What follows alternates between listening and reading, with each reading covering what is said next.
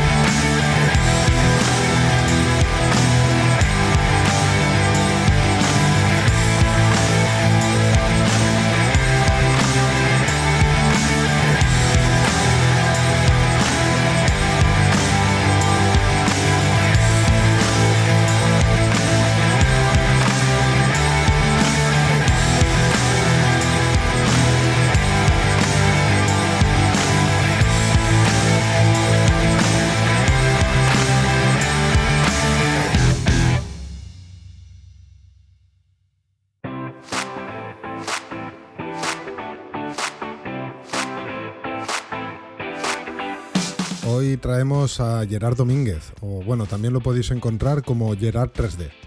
Y tengo que reconocer que no lo conocía.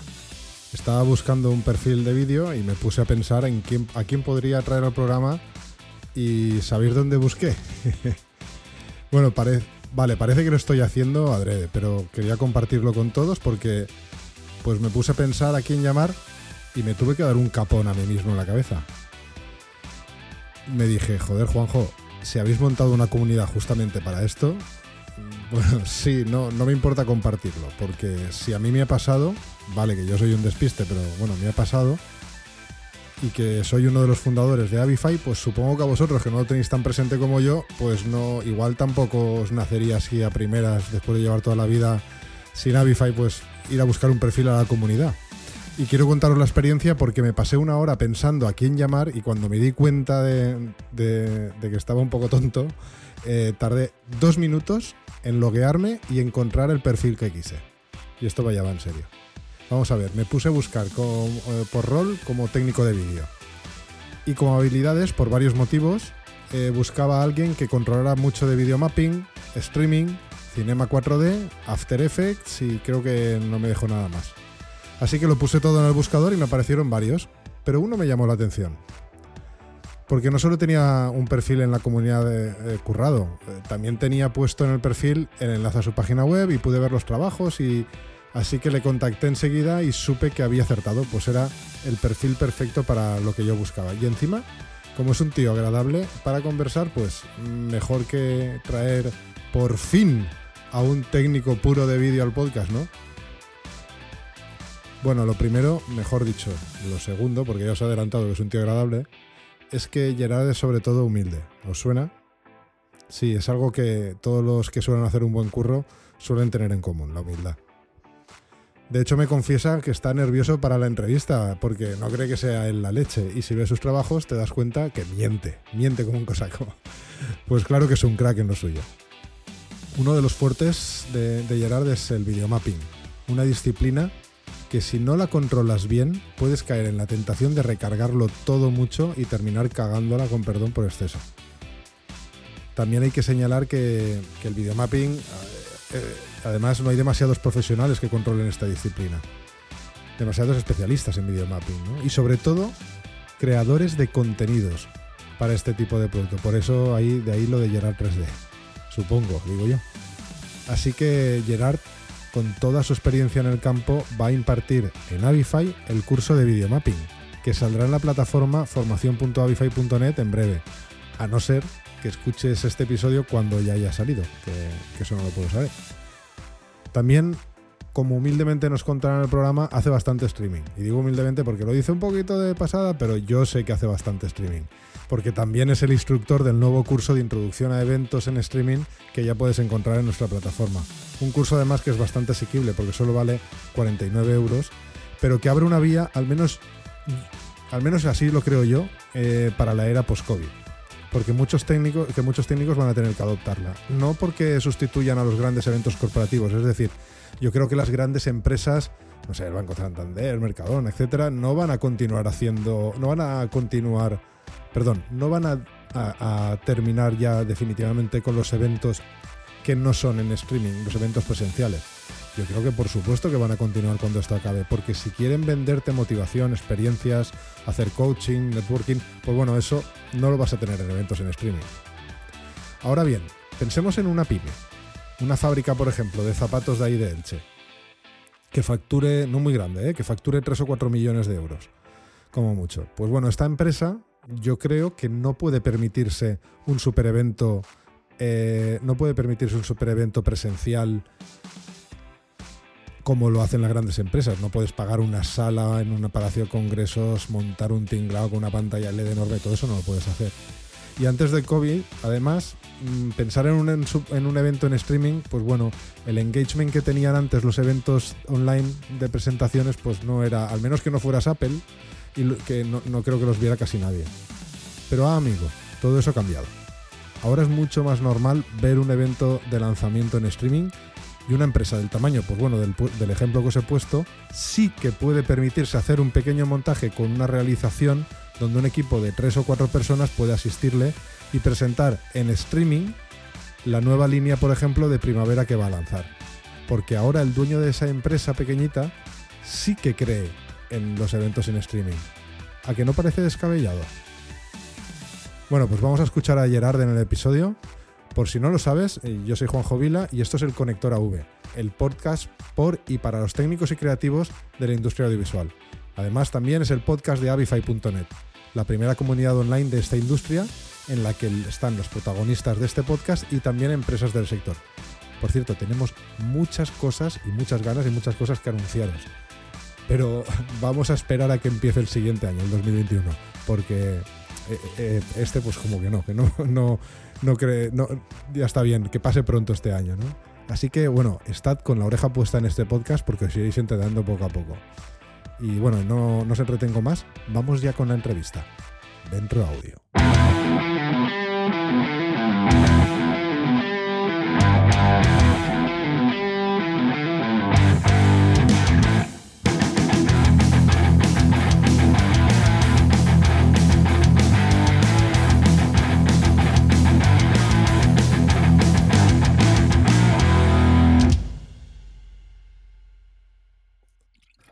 Hola Gerard, bienvenido al Conector AV.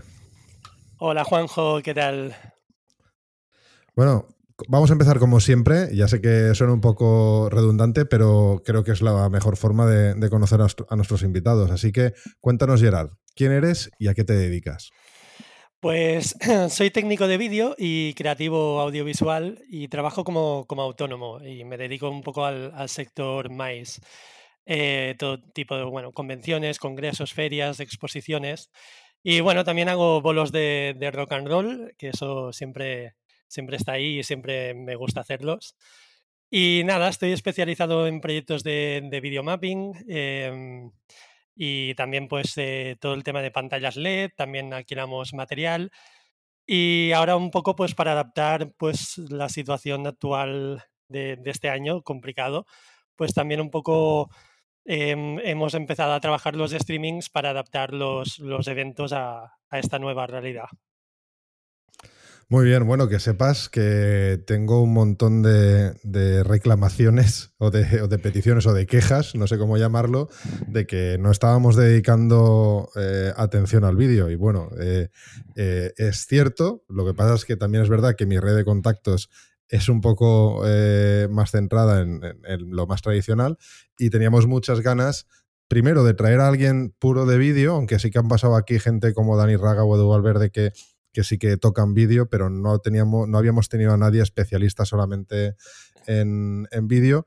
Y luego también otra cosa que me gusta bastante del episodio de hoy, que por fin te traemos a alguien que está más especializado en el mundo más, que me parece que es un mundo que tanto en estas últimas reivindicaciones, la del 17S, la del 11D el otro día, eh, se basan demasiado en la cultura y me parece, no me parece mal, pero sí que es verdad que hay un sector que a mí me parece que se está olvidando mucho. Eh, eh, sin técnicos no hay cultura, pero sí que sin técnicos tampoco hay más, ¿verdad? Sí, sí, completamente, completamente. Es, así y, la verdad es que, este año pues eh, está, siendo, está siendo muy complicado porque nos hemos quedado sin ferias, sin, sin, sin bueno, sin, sin eventos en, en, en, general, ¿no? O sea, hemos tenido que adaptar un tipo de eventos en formato streaming y, con muy poca gente y, ha sido, eh, eh, está siendo difícil, pero también, también aprendiendo del, del momento. Bueno, eh, danos un poco más de info sobre tu carrera profesional desde, desde tus comienzos hasta hoy. Bueno, pues un poco al acabar los estudios, em, Em, me hice autónomo y afronté un poco mis, mis primeros proyectos eh, de mapping y también, ah, bueno, me acuerdo que eh, entré, en, una, en una discoteca de local de, aquí de Manresa, donde, de, mi ciudad, eh, y empecé como, como videojockey y allí también pude, pude desarrollar y aprender a diseñar diferentes escenografías de, en mapping y bueno, en todo tipo de, de soporte de, vídeo y adaptar mm, un poco la sala a cualquier sesión temática o, evento que hubiera. Y mm, bueno, incluso hoy día sigo trabajando en esta discoteca, ahora ya ha cambiado de dirección y de nombre, eh, se llama Seven Seven. Y incluso pues hace a principios, eh, no, ahora hace un año, eh, hicimos una, una nueva una nueva instalación inmersiva de mapping con más de 10 proyectores y, pantalla LED. Y mm, bueno, estuve una temporada también ayudando en el negocio familiar de, casa, que, hay hostelería, donde allí aprendí mucho, en verdad, también mucho, mucho a tratar con, clientes y a gestionar equipo y en, en definitiva un poco a, a ver pues a ver soluciones y, no problemas, ¿no? Encontrar siempre, siempre soluciones. Bueno, te ha dado fuerte a ti también, porque si el negocio familiar es la hostelería y, tú eres técnico, vaya tela, ¿no? Y, mi pareja también, totalmente. Mi pareja también eh, tiene, tiene un negocio de hostelería y este año estábamos aquí los dos, vamos, luchando a por todas, un poco sobreviviendo como, como se puede. Y, bueno, ya, sí, sí, dime. No, perdón, iba a comentar de que también estuve en Cimatic, una empresa del sector que empecé como, como pipa y fue evolucionando un poco como a nivel técnico y acabé haciendo producción técnica de vídeo y, gestión de equipo también para ferias como Mobile World Congress y la alimentaria, bueno, todo tipo de... las, de hecho, estábamos presentes en la mayoría de ferias importantes a nivel nacional y algunas a nivel Em, europea. Y a día de hoy continúo trabajando con, esta empresa, aunque ya no estoy dentro, sí que sigo ah, colaborando con ellos como, como freelance. Y bueno, luego iremos un poquito a la, parte de videojockey porque sí que me interesa. Eh, pero, pero bueno, si algo destaca en tu relación de trabajos, tú lo acabas de decir, es el videomapping. ¿Qué es lo que más te gusta de este tipo de montajes? Pues em, lo, que más me, gusta de los, de los mappings son que, son eventos únicos. Eh, y cada, cada, cada, proyecto de mapping es súper distinto y aunque repitas eh, procesos técnicos, eh, estos también acostumbran a ser diferentes y, el contenido es generado especialmente para, las superficies a proyectar. Entonces, es lo, que, lo que me gusta de estos proyectos es que son muy distintos entre ellos. Y bueno, en el tema del videomapping hay algo muy importante que es la creación de contenidos y por lo que he visto en tu trayectoria, tú también eres creador de contenidos. El diseño de visuales para videomapping es una disciplina bastante jodida y tediosa. La parte técnica se sobreentiende que, lo es, ¿no? Pero, pero la parte creativa no es nada fácil en un videomapping. He visto muchos mappings que se pasan de, demasiado espectaculares y llegan a un sinsentido y, y, al final algo que podía ser muy chulo acaba siendo algo mediocre, mm, aunque tenga mucho trabajo en, espectacularidad. ¿Cuál es para ti la parte más complicada, la técnica o la creativa? Bueno, yo, que soy más eh, técnico de vídeo, operador de vídeo, pues me, encanta hacer mm, la parte técnica de, los mapping. Pero sí que, sí que creo que la parte creativa es la más complicada, eh, no solo por la, por, la, por la generación de contenido, sino por llegar a transmitir y contar una historia, ¿no? Que muchas veces, pues lo que, lo que comentabas, que, que, que, los mappings son muy espectaculares y provocan efectos wow con, con facilidad, pero, pero muchos carecen de, narrativa. Em, bueno, de hecho, con, un compañero, Xavier Martínez, de aquí de Manresa, estamos preparando eh, Luman, que, es un festival de videomapping que, que queremos hacer para el, para el 2022. Que, que, un poco tiene por misión dar valor al, al, mapping como, como arte visual con su propio lenguaje narrativo. Y, mm, bueno, de hecho tenemos todo 2021 para, para irlo madurando y, darle forma. ¿Y, de dónde sale esa, iniciativa? Pues un poco, eh, yo siempre he tenido, siempre he tenido ganas de, hacer un festival, de, poder crear un festival y, mm, es aquello que llevaba bastante tiempo con, esta idea y mm, al final encontré de, pues a, un amigo, un compañero del, sector, que se, lo estuve contando un poco todo. Y, bueno, él siempre dice que, lo, he acabado engañando y embaucando y, aquí estamos los dos eh, preparando el, festival y un poco, pues sale un poco también, él, siempre me decía lo mismo que, me has comentado tú, ¿no? Que, que ostras, que los mapping em, para, para, él siempre, siempre son como muy espectaculares, pero, pero que molaría mucho eh, tratar un festival como un poco como si fuera una, como si fuera una gala, una gala de, de, cine o de, o de, cortometrajes, explicando cada, cada, cada pieza antes de ser, eh, antes de ser mm, ah, proyectada. y sobre todo esto, ¿no? que, tenga, que tenga toda una narrativa y que podamos contar ah, diferentes historias. Entonces, la, idea es proponer un tema cada, en cada edición y que, y que todo el mundo pues, pueda interpretarlo a su manera y poderlo, poderle dar forma a su manera. Viene a ser un concurso de, de, de, videomapping. Ostras, qué interesante. La verdad es que la iniciativa me parece súper chula. Es, habrá, habrá, que, habrá que apuntárselo en la agenda. A ver, a ver, esperemos que, salga todo adelante y que salga todo bien. Bueno, no, abundan los creadores de contenidos de videomapping. Eh, ¿Crees que es porque es una disciplina complicada o por la enorme cantidad de horas que supone la, preproducción y no está bien pagada? Uy, qué uff, te, ha, sí, un poco, un poco. Sí, sí, sí. Bueno, creo que es una disciplina complicada sin duda y que un poco pasa que el cliente muchas veces desconoce los, los procesos y el trabajo que conlleva. Eh, no sé, me, he encontrado muchas veces que me piden mapping, ah, pero, pero enseguida que yo, yo a veces, según cómo me lo piden, pues eh, un poco les hablo ya de, los, de los cuatro números eh, que son casi, casi eh, fijos, que son los, la parte técnica, ¿no? Un poco, pues según para qué, para qué superficie proyectar, si es una fachada, tantos metros, hago un poco un cálculo estimado de, de cuántos lumens necesitamos y, ya doy cuatro cifras de, mira, un proyector pues eh, para, para, hacer esto con condiciones buenas tiene este coste y un poco la infraestructura a nivel técnico eh, necesaria tiene este coste y a veces ya me ahorro el tener que hacer toda la, eh, otra parte del, del, presupuesto que es más a nivel de, generación de contenido porque el, porque el, el, presupuesto técnico ya, ya les ha parecido muy elevado y me acostumbra a pasar bastante.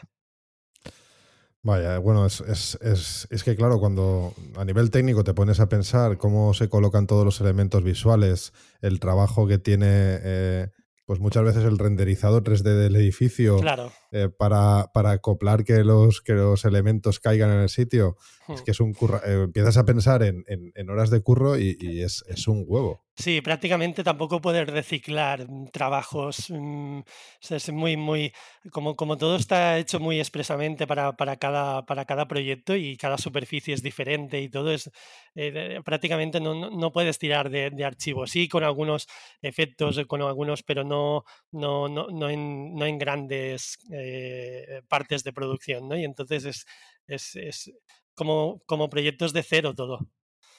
Sí, sí. Y hay un, hay, un, hay un proyecto que me llama la atención, es la Copa del Mundo Esquí en Andorra, que Sí. hicisteis una, una proyección de, agárrate Lorito, 37.500 metros cuadrados de proyección. ¿Cómo fue aquel proyecto? ¿Qué, ¿Qué retos tuviste que superar y el resultado, el feedback que recibiste? Pues, pues el evento, bueno, el evento es de Promotor, una empresa de, de eventos eh, presente, que ellos están presentes en el MotoGP y en el World Rally y en, en- en eventos de, de esta de estas características. Y mm, eh, colaboré con, para, con ellos para hacer esta, esta locura de proyecto posible. O sea, yo me acuerdo de la primera reunión que, que me planteaban el, el, el- mapping y, ostras, ¿no? Eh, vamos a proyectar una una, una pista de nieve. O sea, eh, era como, sin duda es uno de los, de los mayores retos a los que me había enfrentado. Y, y- no solo a nivel técnico, sino de, de- de sobre todo le, dimos, le tuvimos que dar muchísimas vueltas a, a cómo, a cómo crear la plantilla de- de- para, para generar el contenido. Porque, claro, no, no, no era una pista, no, no era simplemente un, un, no sé cómo te lo diría, un plano O sea, inclinado, que lo que sino... proyectasteis era encima de la pista de nieve. Sí, sí, sí, encima, encima directamente de, la nieve, de, de la nieve, sí, sí, totalmente. Em, claro, y además con la, con la Bueno, reflexión al de... menos la pantalla era blanca. Sí, era blanca, pero sí que es verdad que a- a- co- como reflectaba mucho, perdíamos también mucho, mucho lumen. También es verdad, sí, sí, es verdad. Y em, bueno, ahí había, detrás había una, una, una empresa también, que es la proveedora del- de, lo- de los proyectores, también investigando toda la parte técnica. Bueno, un poco entre todos, ¿no? Porque era un poco eh, de, no- no- era algo nuevo para, para, para todos nosotros, para todo el equipo. Y mm, no sabíamos si hacer eh, proyección en dual, si, si hacerlo, eh, coger ocho proyectores y sumarlos todos para, para hacer toda la, toda la pista, pero perdíamos resolución. Y al final me acuerdo que hicimos eh, cuatro parejas de, de- proyección, así en cuadrado, dos, dos arriba izquierda, dos arriba derecha y abajo, y en dual, todo dual. Y bueno, de unido fue, fue un proyecto difícil eh, de- del que aprendí mucho mm, a, gestionar equipo porque, bueno, y a tratar con el cliente y en eventos así tan grandes y además con, con- televisión presente, o sea que te da margen, margen cero a, cualquier, a cualquier error importante y tal. Y, y la verdad es que, bueno, creamos eh, este proyecto eh, a nivel de contenido, tampoco lo, lo- afronté solo porque son, son proyectos muy, muy grandes y normalmente en proyectos así suelo trabajar con un estudio eh, que se llama VPM eh, y, con ellos hicimos eh, todo este rompernos la cabeza de cómo, de cómo íbamos a, a- poder proyectar y a, a poder tener la, la perspectiva correcta, ¿no? Desde, desde el público y desde los tiros de, de- cámara de, de- la televisión. No, fue, fue un proyecto, la verdad es que- que de- del que aprendí mucho. ¿Y cómo, cómo ha sido el feedback, la experiencia? ¿Cómo, quedaron la, cómo quedó la organización con, con el tema? Bien, bien. fue- eh, ya te digo que fue como una... O sea, yo, yo creo que eh, cu- cuando acabé este proyecto, o sea, el- se me descontracturó toda la espalda porque llevaba una de, una de nervios y de todo. Pero bien, la verdad es que fue un... eh, la, la acabamos, la acabamos bien, salió todo bien y, y fue, fue, fue, un- fue una auténtica celebración luego que, que, que pudiéramos eh, sacar todo, todo ese proyecto adelante. La verdad, muy, muy buena experiencia. Estoy buscando, pero no lo encuentro. Estoy buscando en internet el último, pero que creo que fue el último campeonato del mundo de atletismo, que, que me pareció, eh, creo recordar que lo que hicieron fue proyectar sobre los carriles de, de los corredores. No, no he visto. Y, y era bastante impresionante. Yo me quedé. Lo que pasa es que no sé si fue, ahora estoy pensando, no sé si fue durante la pandemia lo vi o, no, o, fue antes, porque ahora tienes un poquito un, un follón de fechas en la cabeza que no, no sabes dónde estás, ¿no?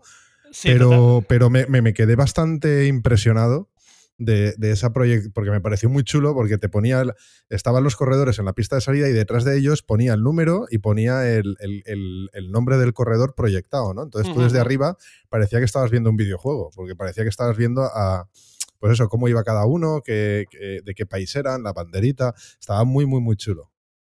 Sí, sí, la verdad es que cada vez ves eh, lo, lo, que, lo que está muy bien de, de los mapping, ¿no? Que quizá todo empezó un poco como, como, sobre todo en las fachadas y demás, como, como, como yo qué sé, como el, el cine en, en, en, pantalla, ¿no? Y, cada vez se fue, se fue, se salió del, de la fachada, se fue a buscar diferentes aplicaciones y yo, yo creo que, que el mapping es, es, es, una tecnología bastante de nueva, bueno, ya hace unos años, pero pero se está convirtiendo en un, en un medio ¿no? con expresión e identidad propia y, creo que, que, le queda, que le queda por evolucionar, pero, pero eso, ¿no? Que ya están contando un poco. Eh, yo me acuerdo cuando empecé con un poco a, fascinarme por, por, todo esto del mapping y a quererlo aprender, que no había donde, donde, donde buscar un curso, donde no, no, no, no había una teoría que, que aprender. O sea, era un poco ir encontrando algunos programas que fueron saliendo y demás, pero, pero era un poco eh, autodidacta, ¿no? Y, sí que encontrabas algún curso quizá que daba más la técnica, pero, pero había mucho secretismo de cómo, de cómo se producían esos efectos y, y de, cómo, y de cómo generar el contenido, o sea que, bueno, un poco un poco esto y estos Lo que no te he preguntado es, es, lo que costaba el material de proyección de 37.500 metros cuadrados. Eso es otro tema, por ahí me lo imagino. Pero bueno, escucha, como, como VJ, has trabajado en festivales. Eh, eh, ¿Cómo se vive al lado del técnico de luces en un festival de música electrónica? ¿Hay, hay hay redencillas en cuanto, oye, me estás, me estás contaminando la, pantalla o al revés, o me estás contaminando la, escena de iluminación. Hay coordinación, la coordinación es clave, entiendo, ¿no? Para no machacarse uno al otro.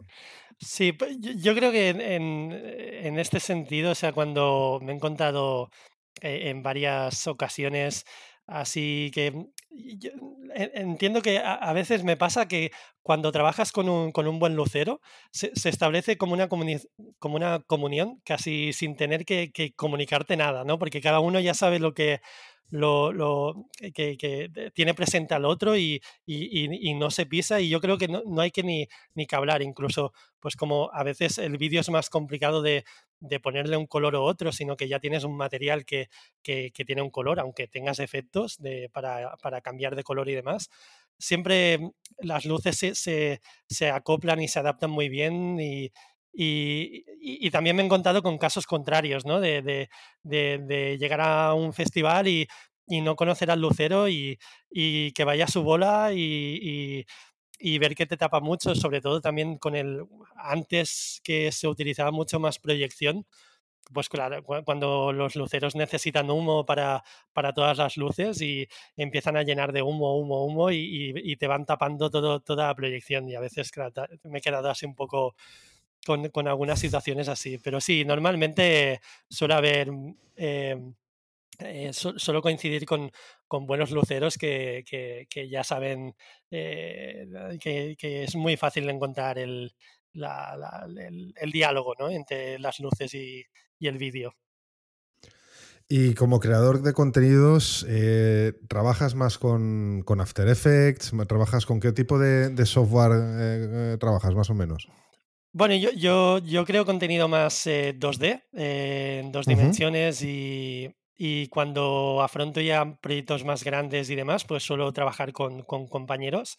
Y bueno, de hecho, casi los mappings que son así un poco medianos o grandes, casi siempre se trabaja en equipo. Y suelo trabajar bastante con, con programas como, como After Effects, eh, Smoke, que es un programa... Sí, lo conozco pues también con Smoke, también la parte de Smoke para generar mm, todo tipo de efectos de partículas y tal se mueve súper, súper bien. Eh, ahora estoy investigando un poco con un nuevo, bueno, un nuevo programa, no, pero, pero sí para mí, que es Notch, que también está muy, muy puntero. Y un poco Touch Designer también, porque mm, con Touch Designer. Eh, sí, la verdad es que está muy chulo porque, ah, porque además puedes mezclar un poco, no, solo crear contenido, sino que integrarlo con, con luces o crear, o crear mm, eh, instalaciones un poco interactivas y, la verdad es que pues un poco son los programas eh, que, voy tocando. ¿Ahí, tú, has tenido experiencia con Quartz Composer? Sí, de hecho, de hecho me, nace es una maravilla. Eh, era, bueno, eh, sí, sí, era una auténtica maravilla cuando, era, esa es la pena, era. Sí, sí, sí. Pero por suerte creo que llegó Touch Designer un poco para, para Correcto, correcto. Sí, para evolucionar todo, todo, lo que era Quartz Composer y, y, más, ¿no? Además, me acuerdo que hice un curso de, de, Quartz Composer donde conocí a compañeros que, que sigo trabajando actualmente con, en, en, en, bastantes proyectos. Y hostia, era, era una maravilla. Era, era un programa que, que sin, sin, tener mm, conocimientos eh, de, de, programación, pues podías llegar a, a programar tus cositas y, y, y hacer cositas muy chulas, incluso videojuegos pequeñitos y, historias, ¿no? Y al, al, final se perdió un poco, Mac lo dejó, o sea, ahí un poco Apple lo dejó ahí. Y, nació Touch Designer luego y, ha sido como releve y con mucha fuerza. Y por eso cogí Touch Designer y empecé a darle porque, porque como ya tenía un poco de base del, del Quartz, pues me fue fácil un poco eh, empezar a, a, dominar la, la, teoría del, del Touch Designer. Y como eh, bueno, y como y también como creador de contenidos, ¿usas alguna plataforma para monetizar tus creaciones? Tipo Show Footage, alguna plataforma de footage para que puedas subir y, algún, alguna creación que has hecho que no sea de alguna marca y poderla monetizar? Pues, pues la verdad es que no. No porque mira, pues no sé, porque mayormente muchas veces el contenido ha sido generado para para videomappings con sus plantillas o a veces con, con, con, proyectos más específicos que no, que no son visuales así tan, tan, tan generales. Y, y es verdad que alguna vez he pensado de subir contenido para, para, para eso, ¿no? Para poderlo monetizar y sobre todo este año buscando, como, como hemos hablado antes, buscando la manera de sobrevivir, de sobrevivir a, profesionalmente a la, a la pandemia. Y, sí, es algo que no, que no descarto. Yo recuerdo un, proyecto que no me funcionó, eh, pero me gustaba muchísimo. Eh, la mala suerte, bueno, no, no, era el momento, tampoco, yo creo que tampoco supimos cómo cómo hacerlo, hacerlo vendible, aunque ahora ya no tendría sentido con, las velocidades de descarga que hay ahora. Digamos que hubiera un distribuidor en España de, contenido footage, no, pero me acuerdo cuando empezamos a trabajar con Arcaos, que, trajimos Arcaos em, y empezamos con los primeros Media Master y todo esto. Eh, trabajamos con una gente que se llamaba Soft Footage, que, nos vendía una especie de. Bueno, vendíamos una especie de DVDs eh, para, para vender eh, footage eh, de muy variopintos y además tenías una web muy chula para, para elegir los contenidos, veníamos, vendíamos alguna membresía. También digo que son, es una época en la que Internet no tenía las velocidades que tiene ahora, ¿no? No existía eh, las velocidades de fibra que tenemos ahora, que no, no, tendrían sentido ahora vender DVDs con, con, ese, con ese material. Pero me gustó mucho la, la, la época, de, o sea, me gustó mucho el proyecto, aunque bueno, no todo no todo funciona, ¿no? Pero, pero eh, ese tipo de contenido me, pareció también una manera muy chula de monetizar a muchos creadores que, en aquella época pues, que tenían, tenían que crear mogollón de contenido, las pantallas LED empezaban y había que crear mogollón de contenido para pantalla LED eh, y, claro, necesitaba la gente material. Sí, sí, además es, como una, una forma de, seguir reciclando ese material, ¿no? A veces se queda ahí en una carpeta de, un proyecto y, y, por qué no, pues buscar la manera de, poder monetizarlo. Sí, sí, está, de hecho está muy bien. Muy bien. Y, bueno, siguiendo un poquito, em, siguiendo un poquito con, la entrevista, eh, a nivel de. A nivel, a nivel de pantallas LED, ¿Cómo crees, porque ya que las he nombrado, ¿no? ¿Cómo crees que está el sector? Hablo a nivel de cliente final. ¿Necesitamos educar a, que sepan apreciar, diferenciar qué tipo de material necesitan? Eh, hablo, del, hablo siempre del cliente final, ¿no? que no, tiene, no, tiene en la cabeza resoluciones, milímetros, colorimetría, eh, eh, luminosidad o contraste, cosas de estas no, las tiene en la cabeza. Los presupuestos pueden ser muy diferentes al final y al final el cliente se se marea y no entiende las diferencias ni de calidades ni de todo lo que te he comentado ya, ¿no? Por lo tanto, mm, hasta que no ve el resultado, no, no se lo puedes explicar. ¿Qué, qué, opinas al respecto? ¿Hay alguna manera de, arreglarlo? Eh, bueno, sí, sí. Yo aún me encuentro con, clientes que, me piden a veces un proyector y pantalla en exteriores y que hay, que hay luz, ¿no? Y, un poco.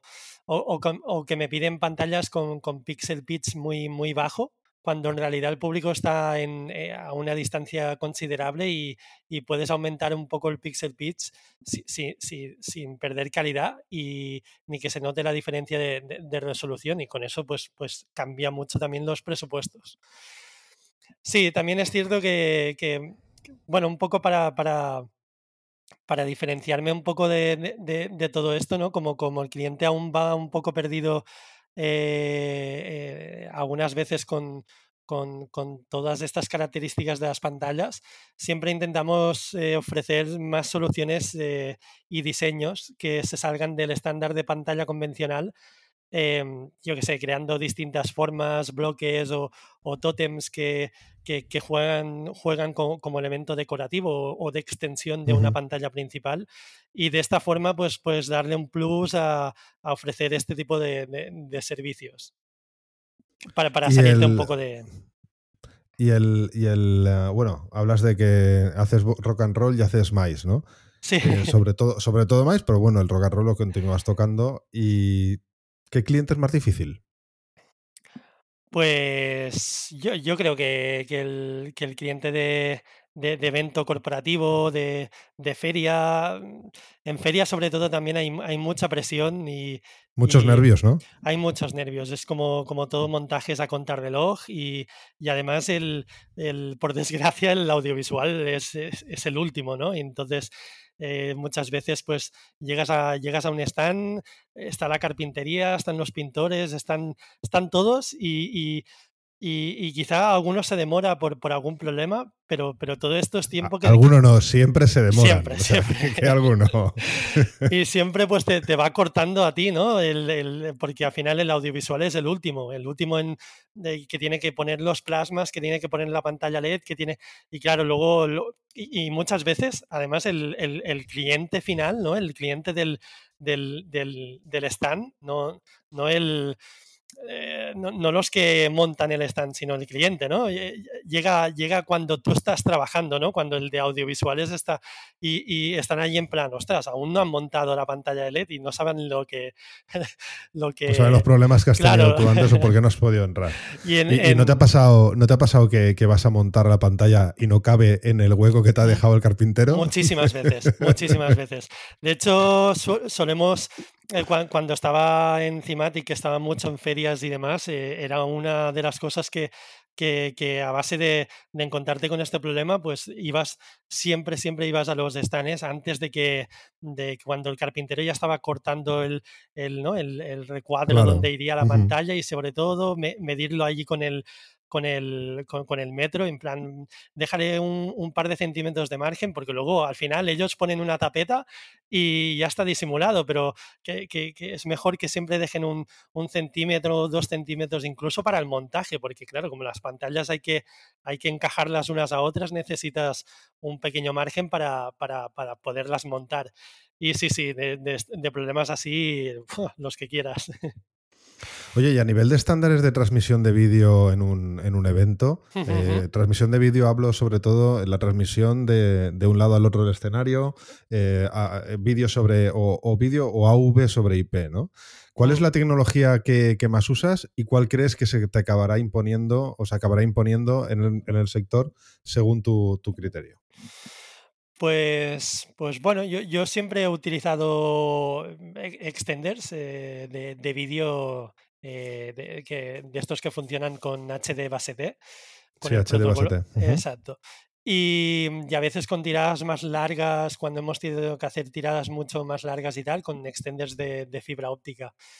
Em, casi siempre he funcionado con, con, este, con, esto, con los extenders. Aunque, aunque pienso que, que, bueno, ya, ya se ha oído hablar bastante ahora del, del NDI, que creo que ha, ha llegado para, para, cambiar un poco las reglas por, por su versatilidad enviando y recibiendo señal de vídeo y, bueno, y por la, por la fácil implementación que tiene todo ello. Y. Mm, ¿Tú, no has oído nunca hablar como técnico de vídeo de Dante sobre AV, Dante, eh, sobre, bueno, AV sobre Dante? Eh, sí he oído hablar, pero, pero la verdad no, he tenido experiencia con, ello. Pensaba que era más del, audio. Es, claro, empezaron con el audio, pero, pero bueno, el, ahora quieren meterse en vídeo. Lo que pasa es que yo creo que comparado con las características que tiene el NDI, lo tienen muy difícil, porque el NDI es, aparte de ser muy simple, es muy potente. Es muy potente, la verdad es que sí. Yo he hecho ya, lo he implementado en varios proyectos y, es una gozada, porque a nivel de, sobre todo de configuraciones, es muy, muy fácil. Y luego que que, casi, todos, eh, casi todos los programas, ¿no? Resolum, eh, el OBS, eh, puedes, puedes implementarlo de una manera súper fácil y, casi sin latencia y sin perder con... Sí, sí que tiene un poco de latencia, pero, pero poca. Y perdiendo muy, muy poca calidad, porque comprime, pero, pero poco. Así que, no sé, me, me gusta bastante, la verdad. Antes has hablado de, un detalle que no se me ha pasado por alto, de, sobre que no había nada, ¿no? Que en lo que te podía, o sea, cuando empezaban los videomappings, que era una tecnología relativamente nueva, o al menos no había creatividad respecto a eso y, técnica, y, había un poquito que ir aprendiendo sobre la marcha. Entonces, tantas herramientas y, habilidades que ahora controlas, ¿cómo te has ido formando? Ah, pues un poco, ah, yo, te diría que soy, soy muy autodidacta y, me he formado con, con muchos cursos y, con, mucho tutorial por internet y demás. Eh, pero sí que es verdad, he hecho muchos cursos también eh, presenciales y, por internet a medida que iban saliendo, ¿no? Un poco al principio fue buscarme la vida mucho por, por, internet y luego pues ah, cuando iba viendo que por Barcelona iban haciendo algún curso ya más que hablaban más de, alguna teoría o de alguna práctica de, de, videomapping, pues intentaba pues empezar a, hacer estos cursos y a, intentar pues irme eh, generando esta eh, la, técnica y un poco aprendiendo de, todo ello. Y por supuesto también la experiencia ¿no? de, de, pues, trabajar en Thematic, aprendí todo el mundo de, la pantalla LED y, tratar con los clientes y, un poco, incluso la, hostelería también ha sido, ha sido mi escuela. Eh, mi escuela tanto porque también he hecho estudios de hostelería y, mm, me aportaron mucho el, cómo, el cómo tratar a los clientes y el cómo, cómo, cómo estar, ¿no? Cómo, cómo, estar de una manera profesional delante de, del cliente. Y esto la verdad es que lo he podido también em, eh, implementar en, en, eh, en el mundo audiovisual. Y en el mundo del streaming, eh, ¿tú piensas que, bueno, mucha gente piensa que el streaming se está cargando los eventos corporativos y que, ha venido aquí para quedarse? Yo, yo, creo que no, ¿vale? Mi opinión es que eh, las grandes empresas que son quienes hacían los eventos corporativos van a continuar haciéndolos, eh, presenciales me refiero, y, y, porque hay muchas cosas que, que, justamente e, por, esas mismas cosas hacen los eventos corporativos y ahora mismo eh, em, no, no, creo que, no creo que cuando acabe el COVID vayan a renunciar a ellos porque renunciarían a la mayor parte de lo que quieren conseguir. Y bueno, y los eventos online eh, antes del COVID, como no fueras Apple, no te veía ni Dios, ¿no? Entonces, mm. yo creo que ahora eso sí que ha cambiado. Nuestra cultura por decirlo de alguna manera, ha cambiado en el sentido de que ahora sí que estamos más acostumbrados a hacer un evento, a, asistir a un evento online. Y eso ha abierto la veda, y ahí es, lo que quiero yo pensar, ¿no? Ha abierto la veda a muchas pymes que antes no se podían permitir. Pues, por ejemplo, hablo en el al principio del episodio, pongo un ejemplo de una empresa de zapatos de Elche, eh, no, ninguna en concreto, es porque ahí hay industria del calzado y me imagino a una empresa de este tipo de que factura, pues eso, 3, 4, 5, 6 millones de euros, que no este tipo de empresas pues no, puede traerse a distribuidores de todo el mundo, pagarles el hotel eh, y hacer aquí en una sala, eh, o irse a Madrid, ¿no? Y hacer una, allí en una sala eh, un evento muy cañero.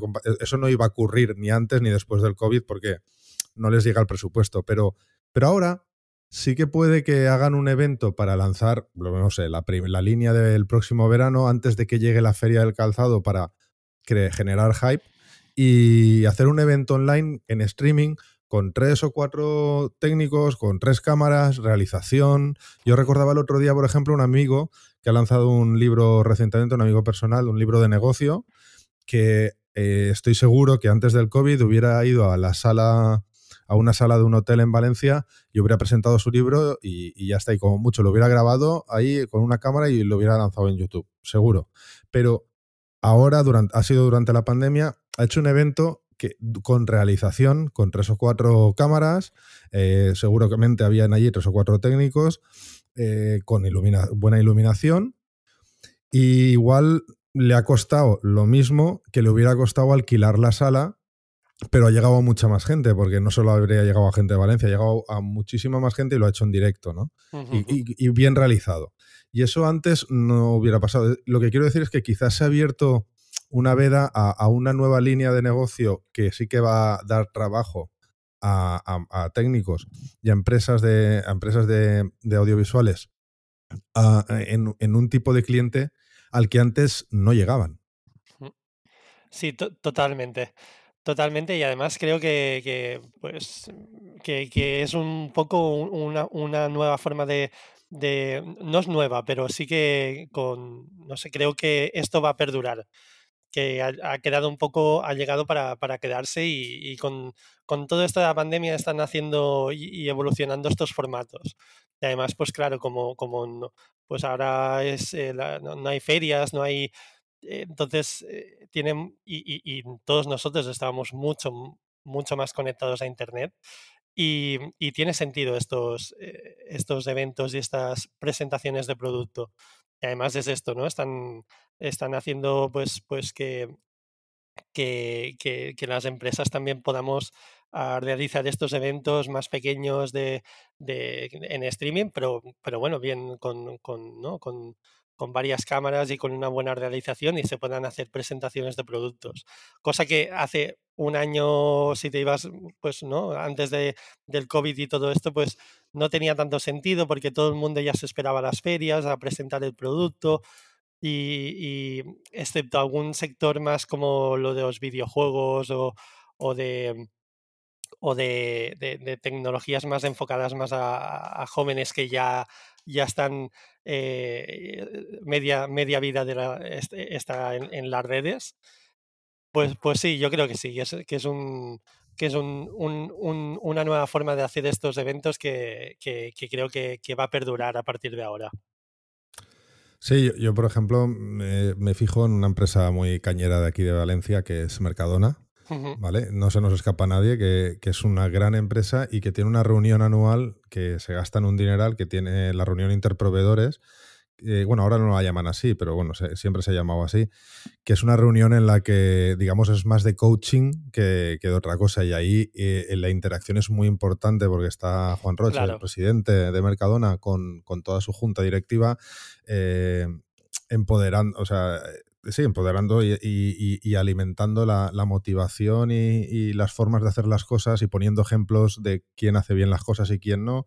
Y es un evento muy cañero que yo no me lo imagino eh, en streaming no, puede no puede generar el mismo el mismo feeling en, en, sus proveedores que lo haría que lo hacen presencial con lo cual por mm. ejemplo ese es un ejemplo que va a volver a ser presencial. Y así creo que va a pasar con todo, porque, bueno, pagar el billete a muchos para que se queden allí y vayan ahí, no creo que vaya a ser ningún problema para ellos, ¿no? Eso es para las grandes empresas, yo creo que volverán estos eventos y eh, esta forma de, ¿no? de, traer a, a, todos los que a todos los que están, ¿no? Todos los de la empresa y poder hacer allí en, pues pagarles el catering, el, el hotel y enseñar o, tener esas reuniones que hay que, que, hay que hacer presenciales. En empresas grandes eh, ese tipo de eventos sí que, sí que va a continuar. Pero sí que es verdad que en, las pequeñas pymes y demás, pues lo de los, lo de los streaming creo que es como una nueva forma más que,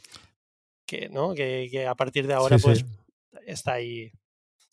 Y, bueno, el, eh, yo por eso, por eso digo, yo empiezo a ver, de, como he puesto el ejemplo de un amigo, he puesto un ejemplo de, de una empresa de calzado, eh, pero hay más ejemplos por ahí que, sí que empiezo a ver que, eso es una realidad, que no van a dejar de ir a las ferias porque el contacto con el cliente y el engancharlo y el sacarle un pedido y ese tipo de cosas no van a perder la oportunidad de ir a una feria. Pero sí que es verdad que cuando tienen el producto stock ahí en el almacén y tienen que esperarse a la feria y por mucho banner que pongan en la web no acaban de venderlo, quizás con este tipo de cosas va a cambiar. Y por eso yo veo ahí una vía de negocio nueva que antes no había. Sí, sí, totalmente. Y hablábamos, y, también he visto cosas en XR. Sí, eh, exacto, ¿no? Un poco eh, estos eventos eh, que son de realidad extendida, que, engloba un poco la, realidad virtual, aumentada, mixta, que, pues sí, claro, estos, esto, esta tecnología tampoco está al alcance de, las pequeñas empresas, pero he visto nuevos eventos así en streaming con, presentación de productos mm, de, una forma muy chulo con el, tema de XR, que, es, eh, bueno, creando aquel, eh, que se crea un plato virtual y se plasma en un plato físico en las, en las paredes. Normalmente son, ahora las hacen de pantalla LED porque ya no, hace falta hacer croma. Y, y, un poco es como, como eh, hacer que las cámaras físicas que hay allí en el plato estén vinculadas con las cámaras virtuales del entorno 3D para, crear un entorno inmersivo, interactivo y, lleno de posibilidades en, estos eventos en streaming. Sí, es verdad que esto, esto es muy chulo también, todo el tema del XR. Sí, lo, vemos mucho también en los noticiarios últimamente. Los noticiarios están usando esa tecnología un montón. Sí, quizás es, algo que ya, ya, hace tiempo que está, pero que, con todo esto, ¿no? Y este año pues ha, evolucionado y, también ha, ido, o sea, un poco... Ha mejorado mucho. Ha, mejorado, mucho, y, se ha ido por, por aquí, ¿no? Por el evento en streaming para hacer presentaciones eh, con, este, con este formato, que la verdad es que, que, que queda muy, muy guapo. ¿Y cómo es el proceso creativo desde que te, llaman para presentarte la idea que tiene en mente el cliente hasta que presentas tu producto final, tu, eh, la idea elaborada con, todo el trabajo hecho. Pues suelo hacer un, briefing, un briefing con el cliente eh, para posteriormente preparar una, propuesta creativa. Y en el briefing, pues saco claro cuál, es el encargo, la fecha del evento, em, eh, como eh, al ser un mapping, pues cuáles son las características de, de superficie a proyectar conocer al cliente y la empresa y, bueno, pues coger un poco de referentes, los objetivos, el público al, que vamos a, dirigirnos, el, mensaje a transmitir y un poco planificar eh, ese proyecto. Y entonces, pues con todo esto elaboro, elaboramos una propuesta creativa que al final es una, solución a, las necesidades sacadas de, ese briefing y mm, con un poco pues con con una idea creativa, con una definición del estilo eh, visual, una estructuración, con, a veces pues, pongo algunos ejemplos eh, para, que, para que pueda ser más, más fácil de, entender esos contenidos. Em, y, un análisis un técnico de, cada proyecto. Entonces, eh, la propuesta creativa, pues también ahí sacas un presupuesto. Em, y, es un poco, una vez está aprobada esta propuesta creativa, eh, se, hace ya el estudio técnico y ya empieza pues toda preproducción con el guion, el storyboard, la, la producción de contenidos posteriormente y finalmente la proyección. Con, el warping de la superficie a, mapear y, la realización del evento.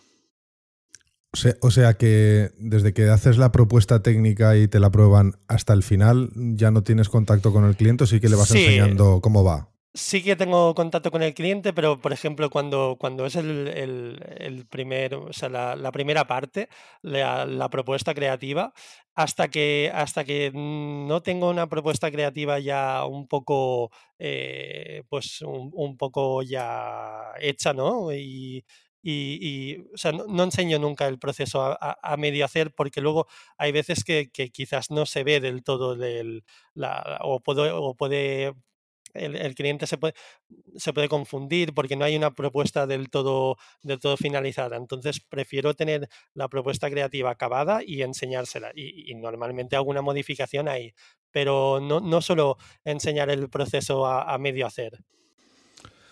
Eh, bueno, eh, ya solo me queda preguntarte a nivel de, bueno, si, si, has escuchado algunos de nuestros capítulos, pues eh, viendo qué nos falta, ¿a quién nos, recomendarías para venir a este podcast? Pues em, os recomendaría a, Bueno, es que los grandes ya lo tienen todo hecho, ¿no? Entonces, eh, recomendaría, por ejemplo, el estudio VPM, que está formado por Javier Cañales y Juan Nieto, dedicados a la producción de contenido para contenido, perdón, para, para concursos de mapping y para sus propios proyectos.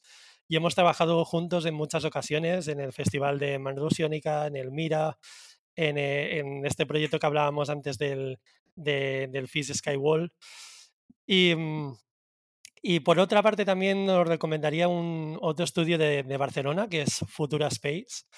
Em, un estudio creativo dedicado a crear mm, experiencias e innovar en nuestra, en nuestra industria con, con, el tema de la realidad virtual y, y mm, sé que en, todo eh, este año con el confinamiento y tal han, han, han desarrollado una plataforma de como, como, para asistir a eventos virtuales, ¿no? y, está muy, muy, muy chulo, muy, si, si, más no es muy, muy interesante.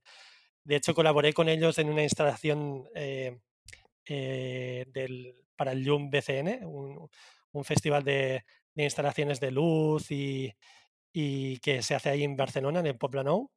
Y me quedé fascinado por, por la experiencia final que consiguieron. Me acuerdo que se trataba de un juego multijugador masivo proyectado en una pared y, y que mediante lanzamientos de, de, balones de espuma tenías que, que bueno, era como una historia, ¿no? Un pequeño videojuego que, que acababa saliendo y un dragón y tenías que, que, derrotarlo y hostia, era una experiencia súper, súper inmersiva y fascinante. Realmente la gente se lo pasaba muy bien y los niños, bueno, lo, gozaron muchísimo.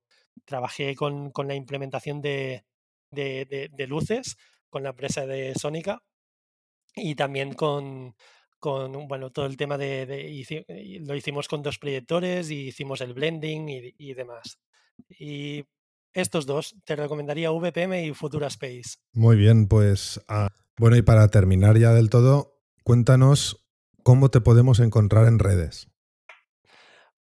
Pues estoy presente, bueno, tengo una página web eh, que es eh, gerard3d.es y mm, en redes sociales, eh, Instagram, Facebook, LinkedIn, también como Gerard3D. Y bueno, también tengo perfil en Avify. Muy bien. No, de hecho, ahí por ahí, por ahí te he encontrado yo. O sea que. Exacto.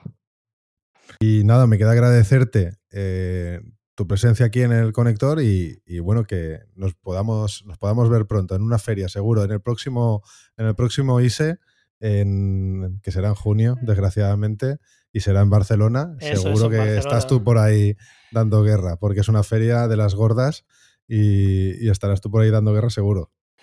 Pues bueno, agradecerte a ti la oportunidad y, la visibilidad en estos momentos tan, tan difíciles.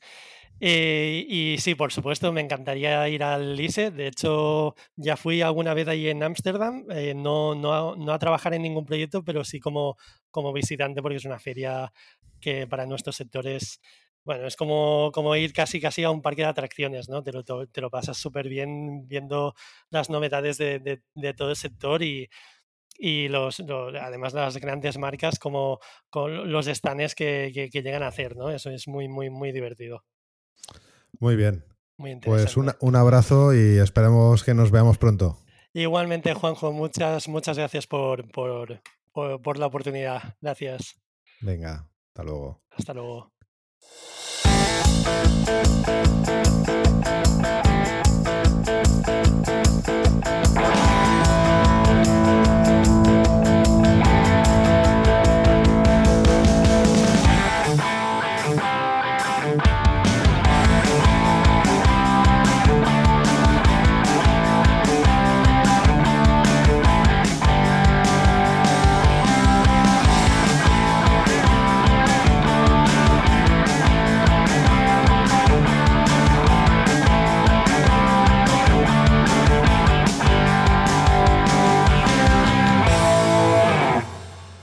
Bueno, ¿qué os ha parecido la entrevista? Yo creo que, más o menos todo lo que comentamos al principio se cumple, ¿no? Eh, Gerard es una persona humilde, y, pero ya veis que ha hecho cursos bastante interesantes.